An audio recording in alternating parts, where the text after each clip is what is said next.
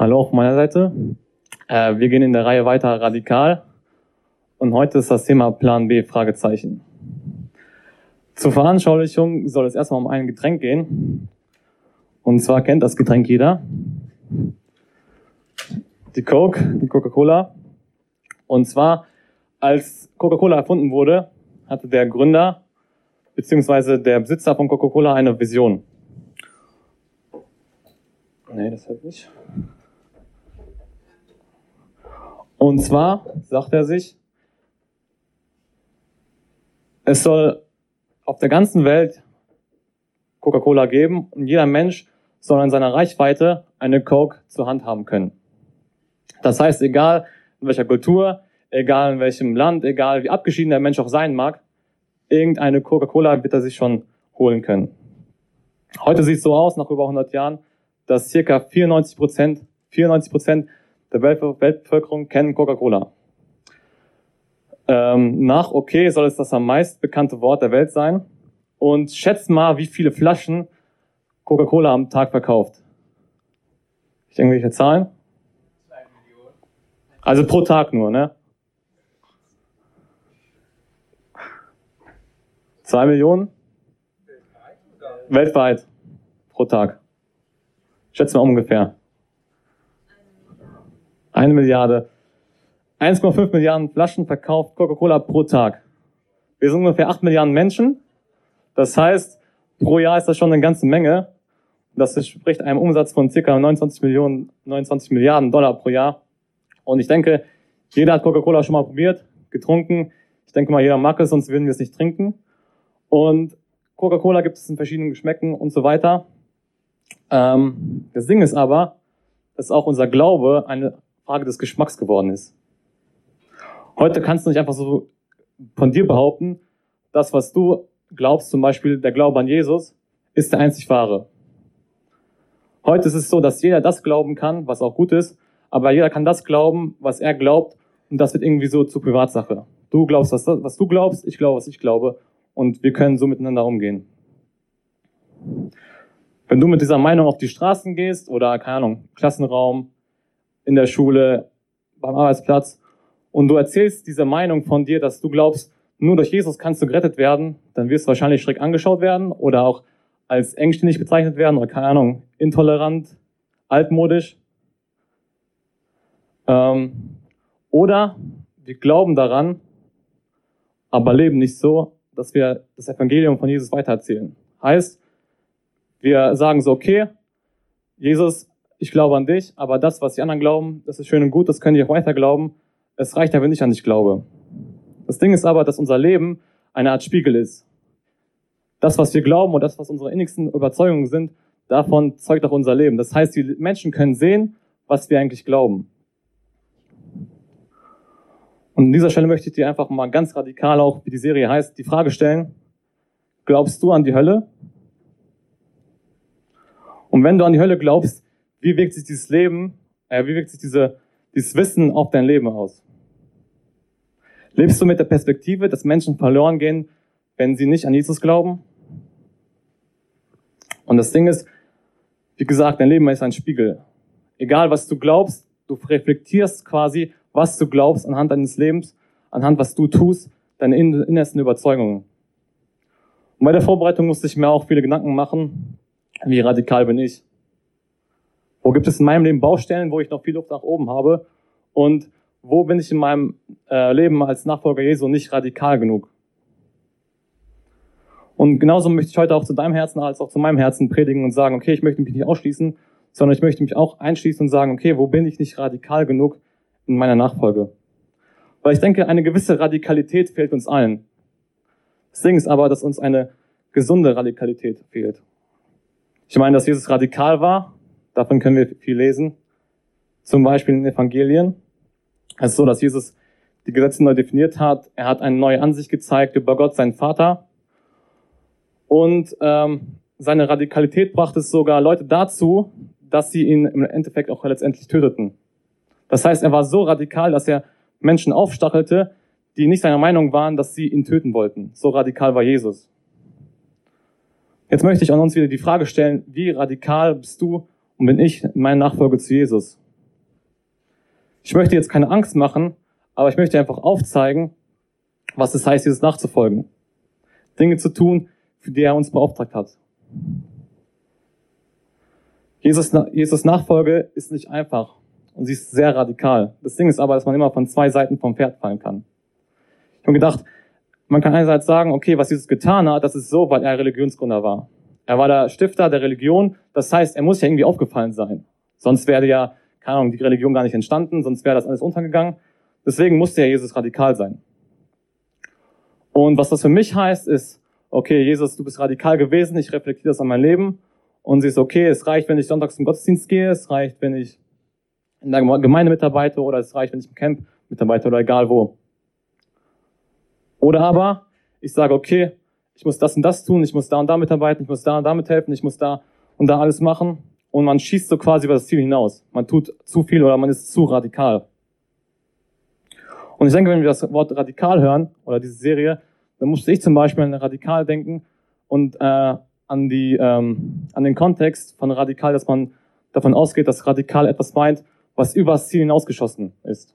Also vielleicht ist es am Anfang gut gemeint, also die Motivation ist vielleicht gut, aber bei der Durchführung schießt man übers Ziel hinaus, man geht zu weit. Ähm, gerade auch, weil wir viele Nachrichten darüber hören, über viele Sachen, ähm, viele radikale, ähm, keine Ahnung, Muslime, die vieles auch übers Ziel hinausschießen. Und wir denken so, okay, dieses, diese Radikalität, die ist etwas Schlechtes. Deswegen ist auch, wenn ich das reflektiere und sehe, okay, Jesus war radikal, muss ich auch mich auch gleichzeitig fragen, okay, was ist, wenn der Glaube von meinem Mitmenschen nicht dem entspricht, den ich, den, äh, den ich zum Beispiel habe? Was ist, wenn mein Gegenüber nicht an den auferstandenen Gottes glaubt? Darf er dann nicht einfach weiter, glauben, was er für richtig hält? Gibt es nicht irgendwie einen Plan B, womit alle Menschen einfach gerettet werden? Deswegen auch das Thema Plan B. Das Krasse ist, wusstest du, dass jeder Mensch ein Verlangen nach Gott hat? Ein Verlangen nach etwas Göttlichem? Paulus schreibt an die Römer. Paul? Seit der Schaffung der Welt sind seine Werke ein sichtbarer Hinweis auf ihn, den unsichtbaren Gott, auf seine ewige Macht und sein göttliches Wesen. Die Menschen, die Menschen haben also keine Entschuldigung. In einer anderen Übersetzung steht auch, Gott ist zwar unsichtbar, doch an seinen Werken können wir ihn sehen.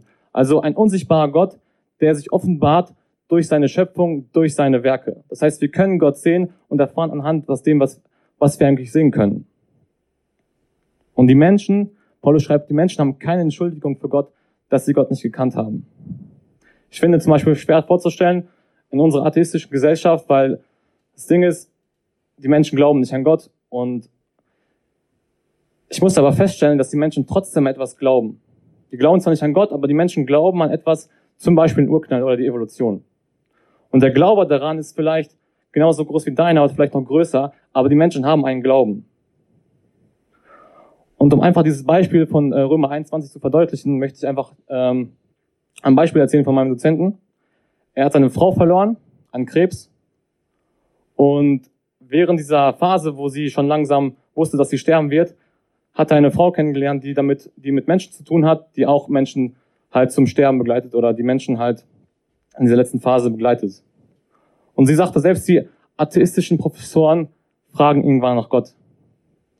Das finde ich einfach nur so eine kleine Bestätigung für das, was wir schon bei Paulus lesen können.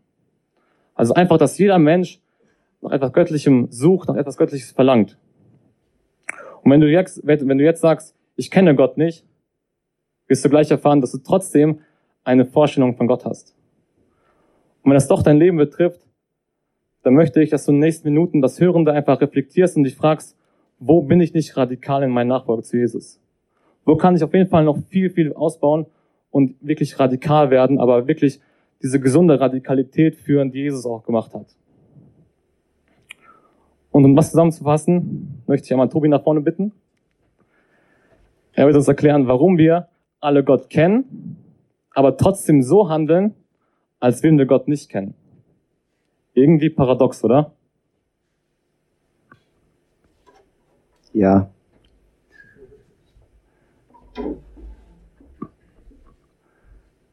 Alle Menschen wissen von Gott, Das haben wir gerade gehört.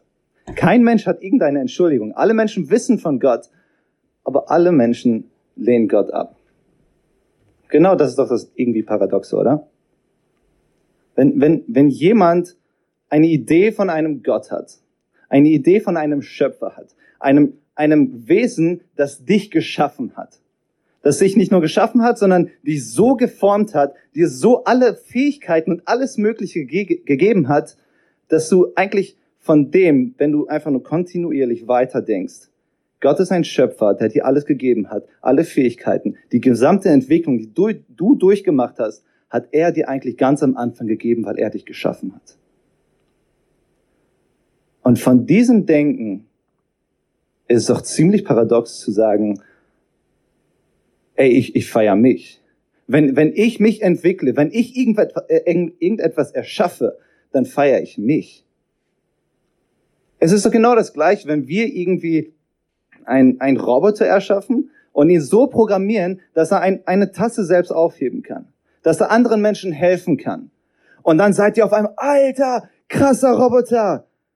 Aber der ganze Lob kommt eigentlich auf den Programmierer. Der gesamte Lob gilt dem, der, der den Roboter geschaffen hat. Aber bei Gott ist das auf einmal nicht so. Wir haben die Idee von einem Schöpfer, aber feiern uns selbst, wenn wir irgendwas schaffen. Und das ist doch irgendwie extrem paradox. Wenn du von Gott weißt, warum solltest du ihn dann ablehnen? Nicht nur seine Existenz, sondern seine ganze Kraft, seine Liebe und alles, was in der Bibel geschrieben steht. Und genau darüber schreibt Paulus an die Römer. Weil sie sich für klug hielten, sind sie zu Narren geworden. An die Stelle der Herrlichkeit des unvergänglichen Gottes setzten sie das Abbild des vergänglichen Menschen und die Abbilder von Vögeln, vierfüßigen Tieren und Kriechtieren. Deshalb hat Gott sie den Begierden ihres Herzens überlassen und der Unsittlichkeit preisgegeben sodass sie ihre eigenen Körper entwürdigten. Denn sie vertauschten die Wahrheit, die Gott sie hatte erkennen lassen, mit der Lüge. Sie verehrten das Geschaffene und dienten ihm statt dem Schöpfer, der doch für immer und ewig zu preisen ist. Amen. Alle Menschen wissen von Gott und Paulus sagt, die Ursache, dass alle Menschen ihn ablehnen, ist, dass wir Menschen uns für zu klug halten. Weil, weil wir Menschen uns für zu klug halten, deswegen leugnen wir Gott. Deswegen lehnen wir Gott ab. Deswegen wollen wir Gott nicht. Und, und das ist ziemlich witzig, weil das Wissen von den ganzen Menschen, das, das entwickelt sich und es wird immer mehr. Jeder Mensch wird immer, immer weiser, immer mehr Wissen bekommt jeder Mensch und die gesamte Menschheit. Aber Paulus sagt, die Intelligenz des Menschen wird, nimmt ab. Also das Wissen nimmt zu, aber die Intelligenz nimmt ab. Und es ist genau darauf zurückzuführen, was, wie der Mensch sich entwickelt. Der Mensch entwickelt sich, ja, er, er hat sich, er hat sich Wissen angeeignet. Und genau darüber spricht dann Paulus wieder, das, was du dir angeeignet hast, das, was du bei anderen Menschen siehst, das verehrst du auf einmal. Das ist dir auf einmal so wichtig, dass du das nicht nur lobst, sondern wirklich verehrst. Je mehr Wissen der Mensch bekommen hat, desto weniger glaubte er an Gott. Weil er sich, weil er sich selbst für zu weise hält. Genau das ist das ist doch diese Dummheit. Dieser Realitätsverlust. Wir, wir reden von einem Schöpfer, der uns alles gegeben hat, alle, alle Fähigkeiten, uns die Entwicklung, diese Entwicklungsfähigkeit, dass wir uns überhaupt entwickeln können und Fähigkeiten und Wissen aneignen können. Das hat in uns hineingelegt. Und wir hatten diesen Realitätsverlust, dass wir auf einmal uns selbst so hoch und so gut darstellen. Und ich find's, ich find's richtig gut, weil ich muss nicht sagen, dass Menschen dumm sind. weil die Bibel das macht. Ich muss euch nicht sagen, dass ihr dumm seid, weil die Bibel das macht. Menschen konzentrieren sich so stark auf sich selbst, anstatt darauf, wofür sie gemacht worden sind. Wir wollen nichts anderes verehren, wir wollen nichts irgendetwas sehen, sondern darauf, worauf wir Lust haben. Auf uns selbst gucken wir. Und es ist unglaublich, wie viele Beobachtungen der Mensch schon hat und schon gemacht hat. Schon in der gesamten Zeit, in diesen Jahrtausenden, die wir leben, in die wir leben, haben wir unglaublich viele Beobachtungen gemacht. Und deswegen gibt es auch die Wissenschaft. Die gesamte Psychologie beruht eigentlich nur auf Beobachtungen. Was passiert, wenn bestimmte Bedingungen gegeben sind. Und wenn die gleichen Bedingungen gegeben sind, passiert genau das Gleiche. Das sind alles nur Be Be Beobachtungen. Und wir haben uns so stark entwickelt, dass wir etwas von uns selbst halten. Und diese menschliche Weisheit hat es eigentlich schon immer gegeben. Diese menschliche Weisheit, dass wir Dinge beobachten können und noch mehr, uns noch mehr aneignen können. Und dafür Gott an die Seite stellen das hat es eigentlich schon immer gegeben. Egal in welcher Zeit wir gucken. Wir, wir, wir gehen mal zurück in die Vergangenheit, wo, wo es noch nicht die gesamte Wissenschaft und so erkannt gegeben hat, äh, sondern einfach nur ja, sozusagen die, die, die primitiven Menschen, so wie als wir früher in den äh, in Busch und so gelebt haben, äh, unsere Urahnen. Äh, gucken wir mal in diese Zeit rein. Was gab es da? Leute haben die Sonne gesehen. Leute haben die Sonne gesehen und gemerkt, ey, die Sonne hat so einen krassen Einfluss. Die, wir können sie sehen, sie ist aber so extrem weit weg. Sie ist unnahbar für uns Menschen, hat aber so einen krassen Einfluss auf uns Menschen. Es gibt uns Wärme, es gibt uns Licht, es, es ist extrem, was eine Sonne eigentlich geben kann. Und anstatt dabei auf den Schöpfer zu schauen, schauen sie nur allein auf die Sonne und auf die Macht der Sonne und vergöttern sie. Sonne, äh, Mond und Sterne, genau das Gleiche. Gesamte Nacht ist absolut nur dunkel. Son äh, die Mond, der Mond und die Sterne, die leuchten und geben uns wenigstens ein bisschen Licht in der Nacht. Wie unglaublich ist das denn? Diese, diese Beobachtung hatten die, die ganzen normalen Menschen aber sie vergöttern genau diese Sachen. Genau das gleiche mit Tieren. Und bei, bei Paulus und Silas, zwei, zwei Typen aus der Bibel, sagen, ist das genauso. Paulus und Silas gehen im Auftrag von Jesus. Gehen sie in eine Stadt und da ist ein Lama. Einer, der, der nicht laufen kann. Also nicht das Tier, ein Lama. Sehr gut, alle sind dabei. Ähm, und, und Paulus sagt, ey, ich will diesen Menschen heilen. Und er heilt diesen Menschen. Und dieser Mensch steht auf und kann ganz normal rumlaufen und auf einmal läuft er wirklich. Und alle Menschen sehen das und vergöttern auf einmal Paulus und Silas. Barnabas, nicht Silas. Silas wieder aus den Köpfen raus, Barnabas war das. Genau. Und Paulus und Barnabas werden dann auf einmal voll vergöttert, weil sie ein Wunder getan haben. Und Paulus möchte das Bild wieder korrigieren und sagt, ey, das waren wir nicht. Das ist, wir tun das nur, damit wir Gott verherrlichen können. Und heute ist das eigentlich genauso.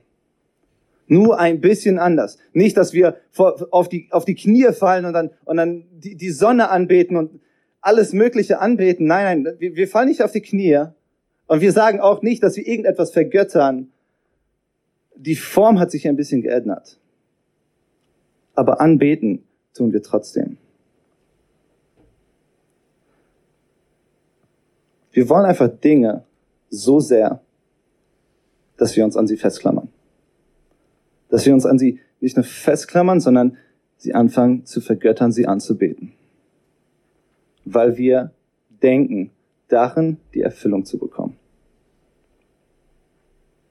Wieder dieser Realitätsverlust.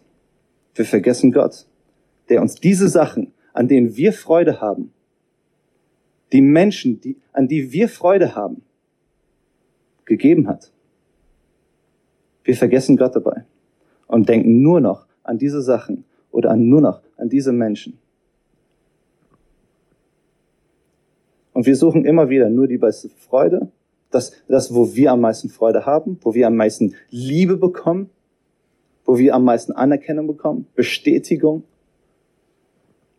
vielleicht auch Sicherheit.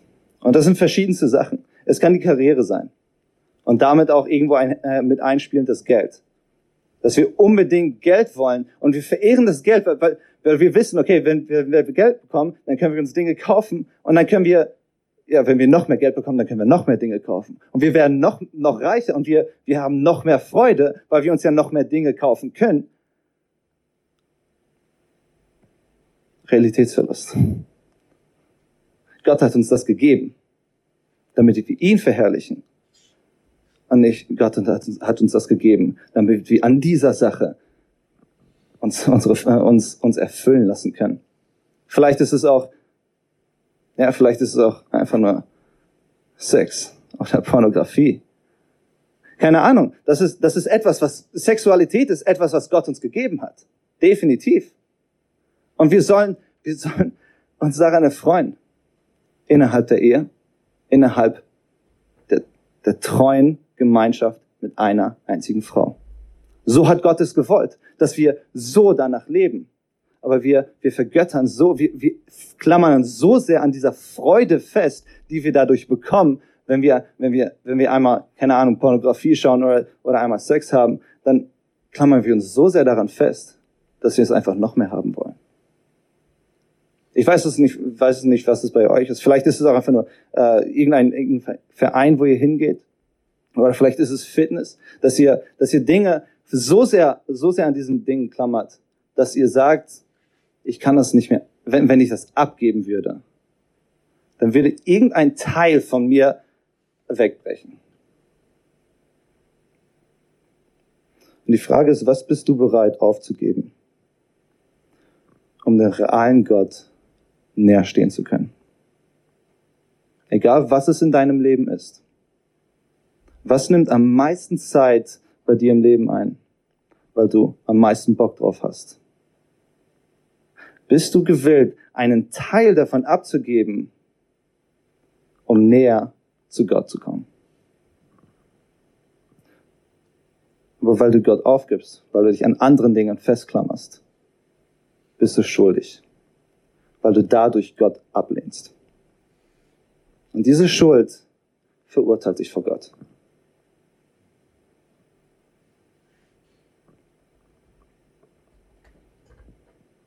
Anscheinend hat jemand was dagegen. Genau, ich habe was dagegen. Und zwar, da sind zwar alles viele, viele ziemlich ernüchternde Fakten, aber Gott hat uns einen Weg gezeigt und eine Möglichkeit gegeben, durch den wir all diese Dinge durchbrechen können und zu Gott finden können. Einen Weg, vor dem wir vor Gott bestehen können. Weil Gott ist heilig und wir sind unheilig und trotzdem findet Gott einen Weg, wo wir als unheilige, unperfekte Menschen vor Gott bestehen können. Und das Sonderbare, was Paulus auch schreibt, in dieser damaligen Zeit, was es eine wirkliche Revolution für die ganzen Menschen, vor allem für die Juden damals. Das schreibt er in Römer 23. Er schreibt dort, jetzt aber hat Gott uns gezeigt, wie wir von ihm bestehen können, nämlich unabhängig vom Gesetz. Das heißt, unabhängig vom Gesetz können die Menschen jetzt vor Gott bestehen. Damals war es so, dass das Gesetz quasi das war, woran sich die Menschen halten konnten, könnten, äh, konnten. Und das war, woran die Menschen wirklich ähm, ja sich geklammert haben, damit sie sagen konnten, okay, ich habe das eingehalten, ich habe die Gebote eingehalten, ich werde gerettet. Und damals gab es wirklich eine ganze Reihe von Geboten und Verboten, ähm, die die Menschen einhalten mussten, damit sie für Gott gerecht dastehen können. Und jetzt schreibt Paulus, es gibt einen neuen Weg. Für viele damalige Leser war es wirklich ein, ein Wunder, äh, ein neuer revolutionärer Weg, den viele auch nicht einfach so geglaubt haben. Deswegen schreibt Paulus mal einen Brief, dass er nochmal bekräftigt, es gibt einen neuen Weg. Und das Ding ist, dass die Gesetze jetzt nicht weggenommen sind, sondern die Gesetze helfen uns immer nach wie vor, ein gutes und reines Leben zu führen. Zum Beispiel, du sollst nicht lügen oder du sollst nicht stehlen, sowas in der Art die helfen uns trotzdem weiterhin ein gutes und ein reines Leben zu führen, dass wir alle gut in einer Gemeinschaft leben können. Aber diese Gesetze sind nicht heiß entscheidend, sind nicht dafür zuständig, dass du jetzt im Endeffekt gerettet wirst, sondern nur der Glaube, nur dadurch, dadurch dass du an Jesus glaubst und ihm vertraust und ihm dein Leben übergibst, dadurch wirst du gerettet. Ähm, Paulus schreibt weiter an die Römer, aber was sich keiner verdienen kann, schenkt Gott in seiner Güte. Er nimmt uns an, weil Jesus Christus uns erlöst hat. Es kann sich keiner verdienen und deswegen schenkt Gott es in seiner Güte. Also er nimmt uns an, nicht weil wir uns etwas verdient haben, nicht weil wir gesagt haben, okay, ich muss jetzt diesen Standard erreichen, ich muss immer besser werden, ich muss immer das und das Gebot anhalten, sondern einfach weil Jesus Christus uns erlöst hat. Und es ist der Glaube, jetzt ist entscheidend. Es ist nur allein der Glaube wichtig und heilsentscheidend. Egal was du tust und versuchst, um vor Gott gerecht dazustehen, das alles bringt dir nichts, wenn der Glauben nicht da ist.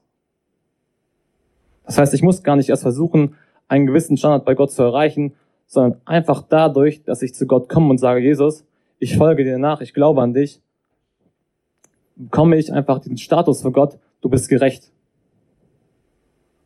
Du bist vollkommen. Einfach nicht dadurch, dass ich versucht habe, etwas zu tun, was ich eh gar nicht schaffen werde. Ich werde eh nicht äh, schaffen, die ganzen Gesetze einzuhalten, sondern einfach nur, weil ich zu Jesus komme und sage, Jesus, ich vertraue dir, ich gebe dir mein Leben ab, ich möchte dir nachfolgen. Dadurch bekommen wir diesen gewissen Status bei Gott. Ähm, bei mir war es so, dass ich, wenn ich zum Beispiel ähm, einen Fehler gemacht habe, habe ich mich schlecht gefühlt. Ich meinen Einsatz auch verdient, weil ich auch, wie gesagt, gesündigt habe. Aber als ich dann um Vergebung gebeten habe, hatte ich dieses Gefühl weiterhin. Und ich habe versucht, okay, jetzt habe ich gesündigt, jetzt muss ich erstmal das und das tun, das und das anhalten. Und dann, ähm, genau, bekomme ich wieder das Gefühl, dass ich gerettet worden bin. Das Ding ist aber, dass mein Glaube nicht davon abhängig ist, wie ich mich fühle. Wenn ich mein Leben Jesus abgebe, dann weiß ich, okay, ich bin gerettet, weil ich diesen Status vor Gott habe, durch mein, durch meinen Erlöser, durch Jesus Christus. Gott bleibt immer gleich. Auch wenn ich es nicht fühle, ich bin errettet, weil mir vergeben worden ist. Und warum? Weil ich glaube. Also ich werde nur gerettet werden und nur, ich bekomme nur diesen Status allein, weil ich an Jesus glaube.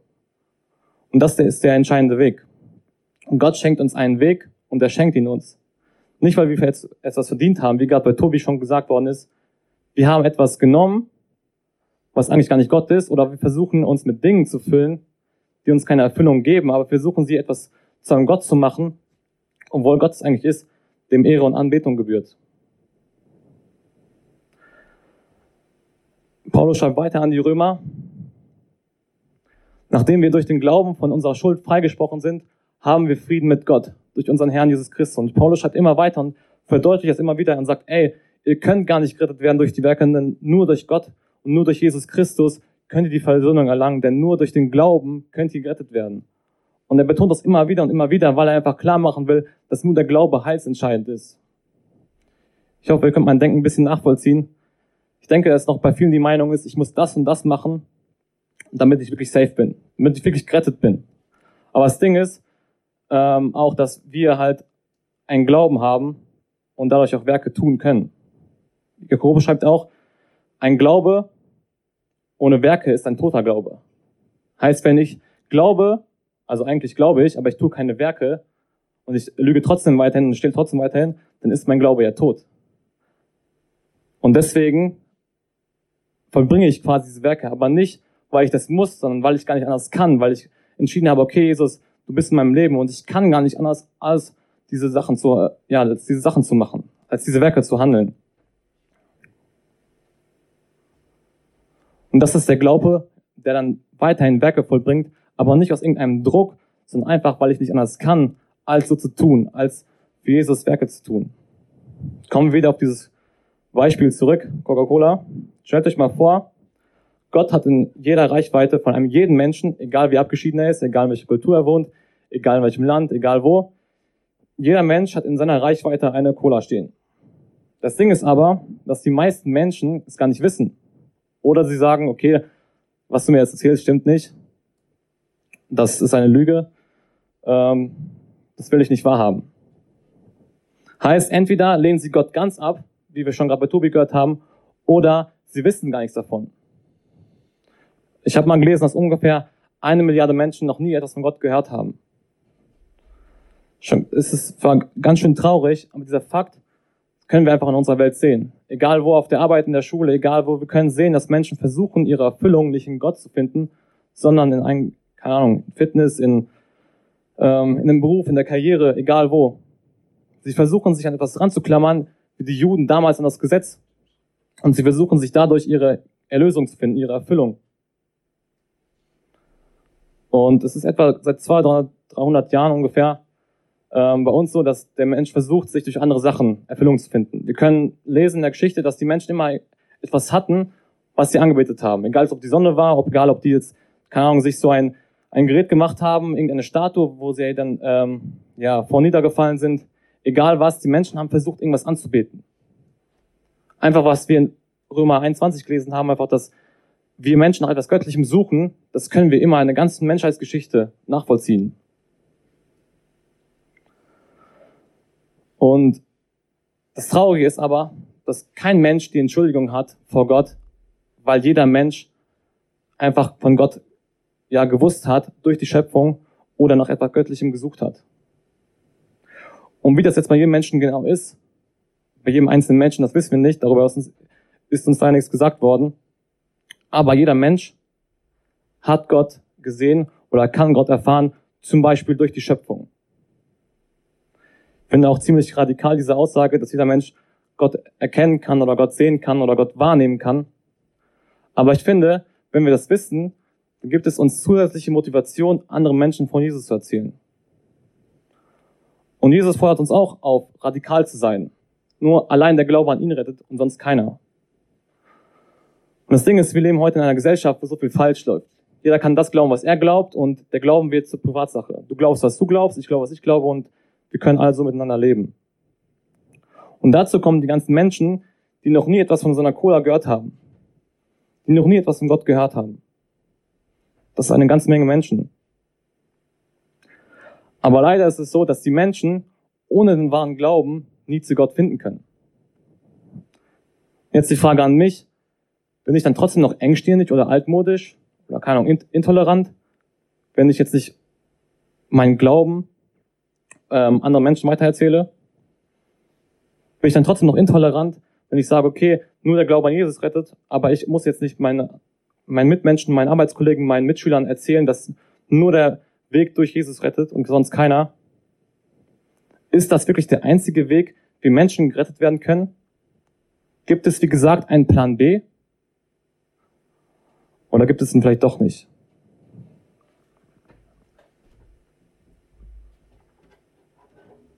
Gibt es einen Plan B oder gibt es ihn vielleicht doch nicht? Und ich will einfach nochmal ein bisschen wiederholen, was wir eigentlich alles schon gehört haben, was, was feststeht. Feststeht ist, dass, dass wir schuldig sind. Das haben wir gehört, weil wir kennen Gott, lehnen ihn aber ab. Also wir sind schuldig. Das ist, das ist in Stein gemeißelt. Und die Frage ist, wenn, wenn irgendjemand in Deutschland sich gegen etwas, gegen das Gesetz verstößt, dann ist er schuldig. Was wollen wir dann, dass, dass er bestraft wird? Logischerweise, er ist schuldig, er wird verurteilt, heißt, er wird bestraft. Und wenn wir schuldig sind, sollten wir genauso bestraft werden. Und das, was wir eben von Darius gehört haben, ist, dass, diese Strafe nicht mehr zu, auf uns kommt. Obwohl wir schuldig sind, kommt sie nicht mehr auf uns, weil es da diesen Jesus gibt, der diese Strafe für dich genommen hat. Gott bestraft dich nicht, weil er selbst die Strafe durchlebt hat. Es ist nichts, was du tun musst, sondern was er getan hat. Und das ist Plan A. Das ist Plan A. Was genau ist Plan B? Was genau ist Plan B? Die Frage ist, willst, willst du einen Plan B haben? Ich weiß nicht, wenn, wenn Plan A so gut und so schlüssig und so logisch ist und so perfekt, willst du überhaupt einen Plan B haben? Weil schuldig sind wir trotzdem. Und Plan B, selbst wenn, wenn du Plan B gehen möchtest, dann, dann muss deine Schuld irgendwie trotzdem gerechtfertigt werden. Da muss deine Schuld irgendwie an die Seite kommen, dass du nicht mehr schuldig bist. Also was genau ist Plan B? Oder wie würde Plan B äh, so aussehen? Und ich weiß nicht, woran du denkst. Vielleicht denkst du einfach nur, ich, ich möchte mein Leben so leben, wie ich Bock drauf habe. Ich möchte einfach das tun, wo ich, worauf ich Bock habe. Schuldig bist du trotzdem. Und wenn du dein Leben so lebst, wenn du, wie du Bock drauf hast, ich weiß nicht, ob, ob deine Schuld dann einfach an die Seite geht. Und auch Veränderungen, wenn du sagst, ey, ich habe ich hab da ich so einen coolen, noch einen sehr coolen Wert, moralisch gut, guten Wert habe ich mir noch angeeignet. Diese Veränderung in deinem Leben bringt trotzdem keine Veränderung zu deiner Schuld. Und wenn du sagst, ey, ich hatte schon von Anfang an richtig gute moralische Werte und ich, ich habe immer danach gelebt und so, dann möchte ich fragen, hast du wirklich immer zu jeder Sekunde deines Lebens nach deinen moralischen Werten, nach deinen guten moralischen Werten gelebt?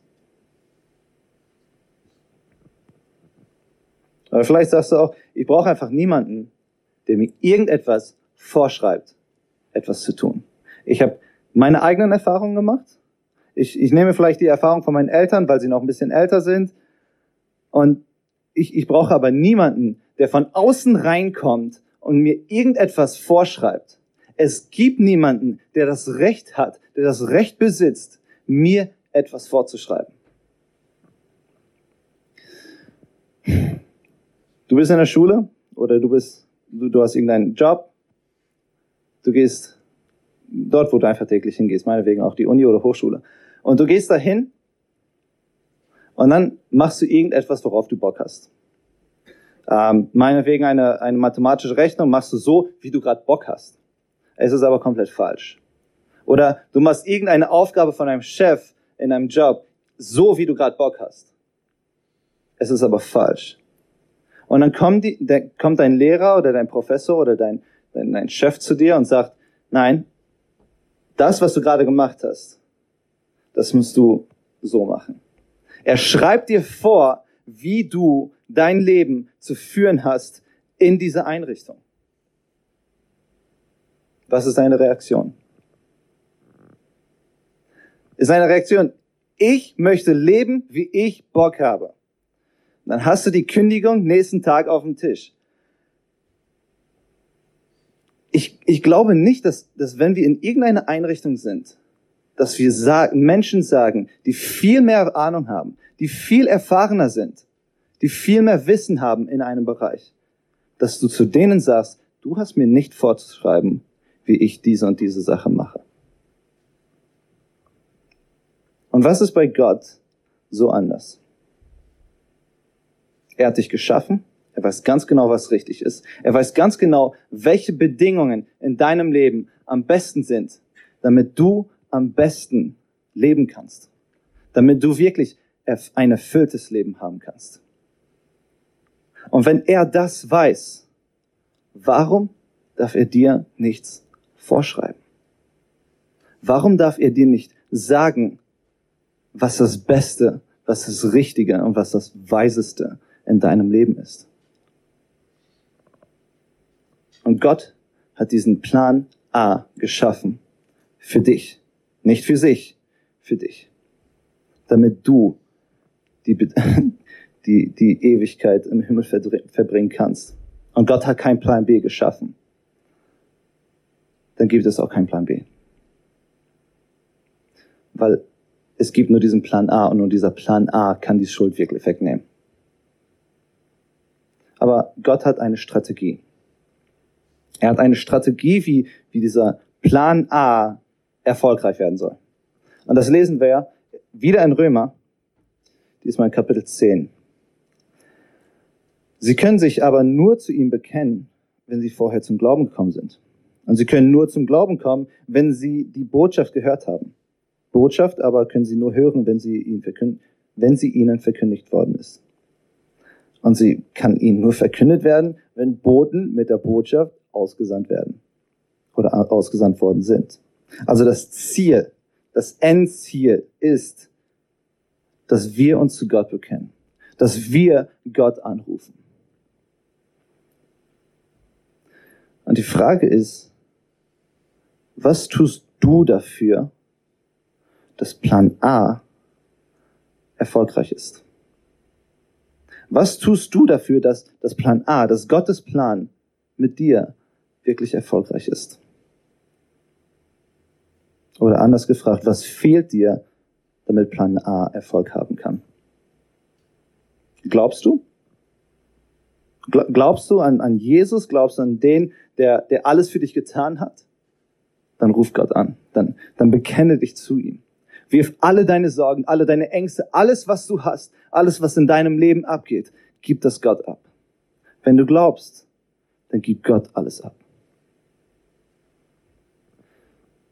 Hast du, hast du vielleicht die Botschaft gehört? Und jeder, der, der hier drinnen sitzt, der hat die Botschaft heute auf jeden Fall gehört. Dann glaube. Weil das der nächste Schritt ist, damit Gottes Plan Erfolg haben kann.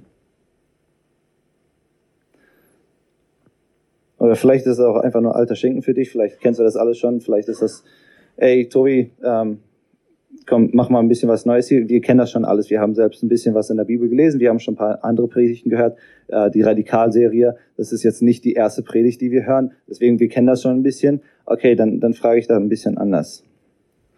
Menschen, nicht hier, vielleicht nicht hier im Raum, vielleicht aber auch hier im Raum. Menschen glauben nicht an Jesus. Menschen glauben und vertrauen nicht diesem Plan A. Menschen beten Gott nicht an, sie glauben nicht. Sie haben es vielleicht nicht mehr so gehört, wie, es, wie sie es hören sollen. Und da steht wieder die Frage, was tust du, dass Plan A erfolgreich ist? Wo, wo ist das Problem? Vers 15 steht, und sie kann ihnen nur verkündet werden, wenn Boten mit der Botschaft ausgesandt worden sind. Und vielleicht, vielleicht liegt darin ja das Problem, dass, dass keine Boten ausgesandt worden sind. Okay, gehen wir mal in eine andere Bibelstelle von, ja, in eine andere Bibelstelle von der Bibel, in, in, in einem Evangelium, ganz am Ende. Geht hin, machet alle Menschen zu, zu Jüngern. Okay, die Botschaft, die Botschaft ist angekommen. Wir sollen rausgehen. Jeder von uns wurde eigentlich ausgesandt.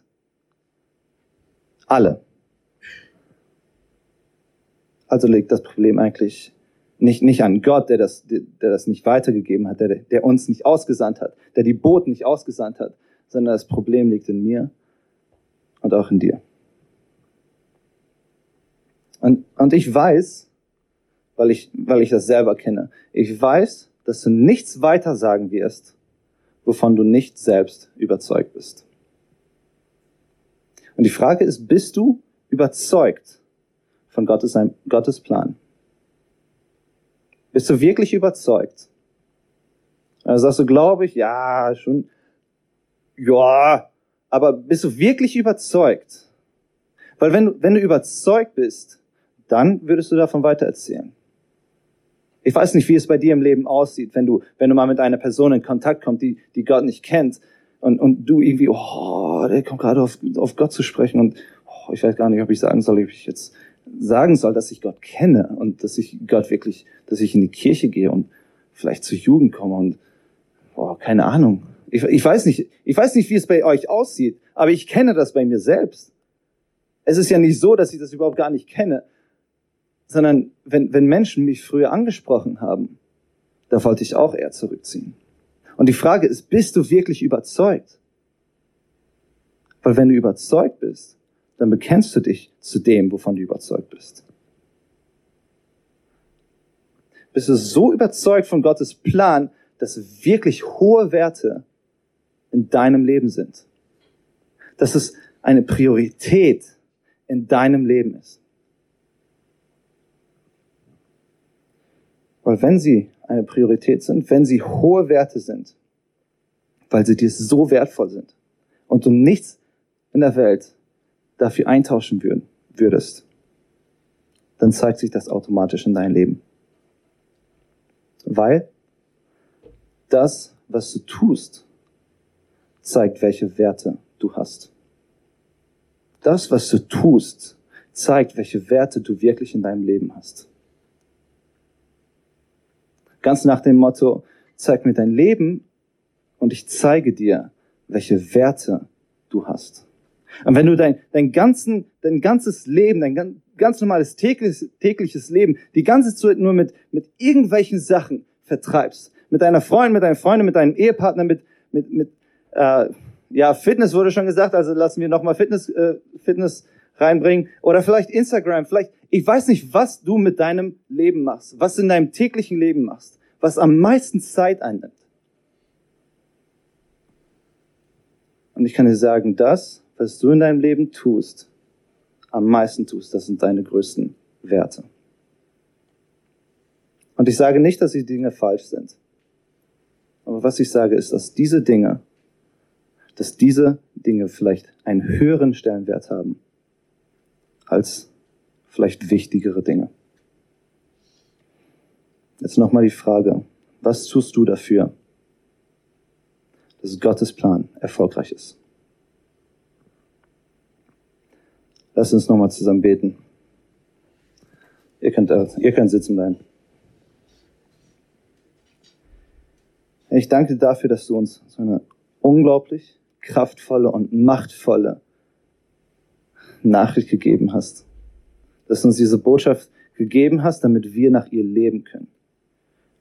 Dass du uns diese Botschaft gegeben hast, dass, dass wir nicht nur hier auf dieser Erde ein besseres Leben haben können, sondern vielleicht sogar nicht nur vielleicht, sondern auch eine, ein ewiges Leben, das noch viel besser sein wird, weil wir hier auf der Erde keine, keine Garantie haben, dass es uns für immer gut gehen wird. Aber da, da wir dich haben und deine Botschaft haben, wissen wir ganz genau, du möchtest nur das Beste für uns. Und ich bitte dich, dass du, dass du uns dabei hilfst, dass du uns da unter die Arme greifst und uns unterstützt, wenn wir dein Plan, Plan A, den einzigen Plan, der auf dieser Erde existiert, für jeden einzelnen Menschen und mit dir in Gemeinschaft leben zu können. Dass dieser Plan Erfolg hat. Hilf uns dabei, genau so zu leben, wie du es von uns möchtest. Amen.